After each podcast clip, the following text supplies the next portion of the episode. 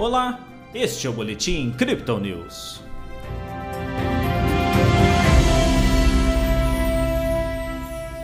Com instabilidade, a Bolsa de Valores brasileira encerrou a terça-feira com queda.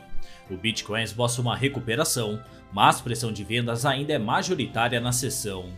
Ontem o Bovespa teve queda de 1,79%. Hoje o índice manteve a tendência com descida de 0,14%. O dólar recuou, ficando cotado a R$ 5,13.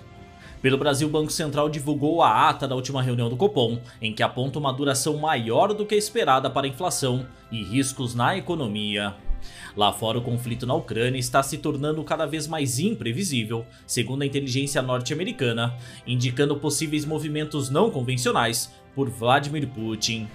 A China, aliada à Rússia, disse ter pedido urgência para um cessar-fogo, mas o comércio com o país segue aumentando.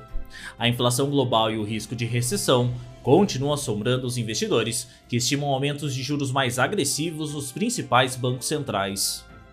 Com os mercados cambaleantes, o Bitcoin também enfrenta uma grande pressão de vendas.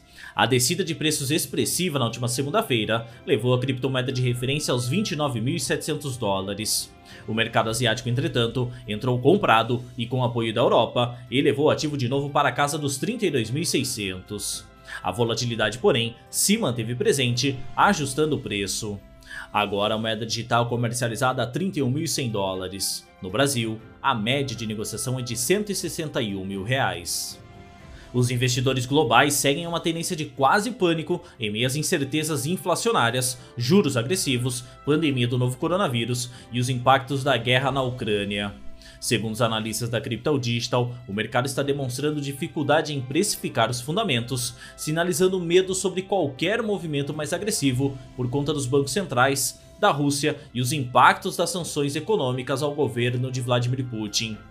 Ao mesmo tempo em que os fundamentos pressionam os mercados de forma semelhante ao Corona Crash, em março de 2020, nossa equipe destaca que os dados on-chain estão mostrando um avanço considerável no depósito de criptomoedas nas exchanges.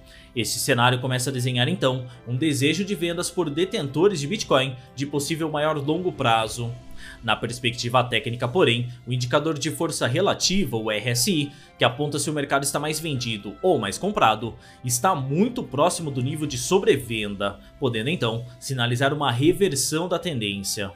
Nas métricas do dia, o suporte do Bitcoin fica em 30 mil dólares e a resistência em 33.900, segundo o indicador de Fibonacci um tempo gráfico de 24 horas.